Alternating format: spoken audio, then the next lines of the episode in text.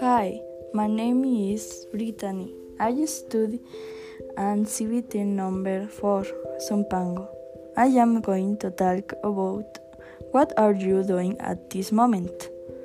I am eating bread with milk. I am studying English.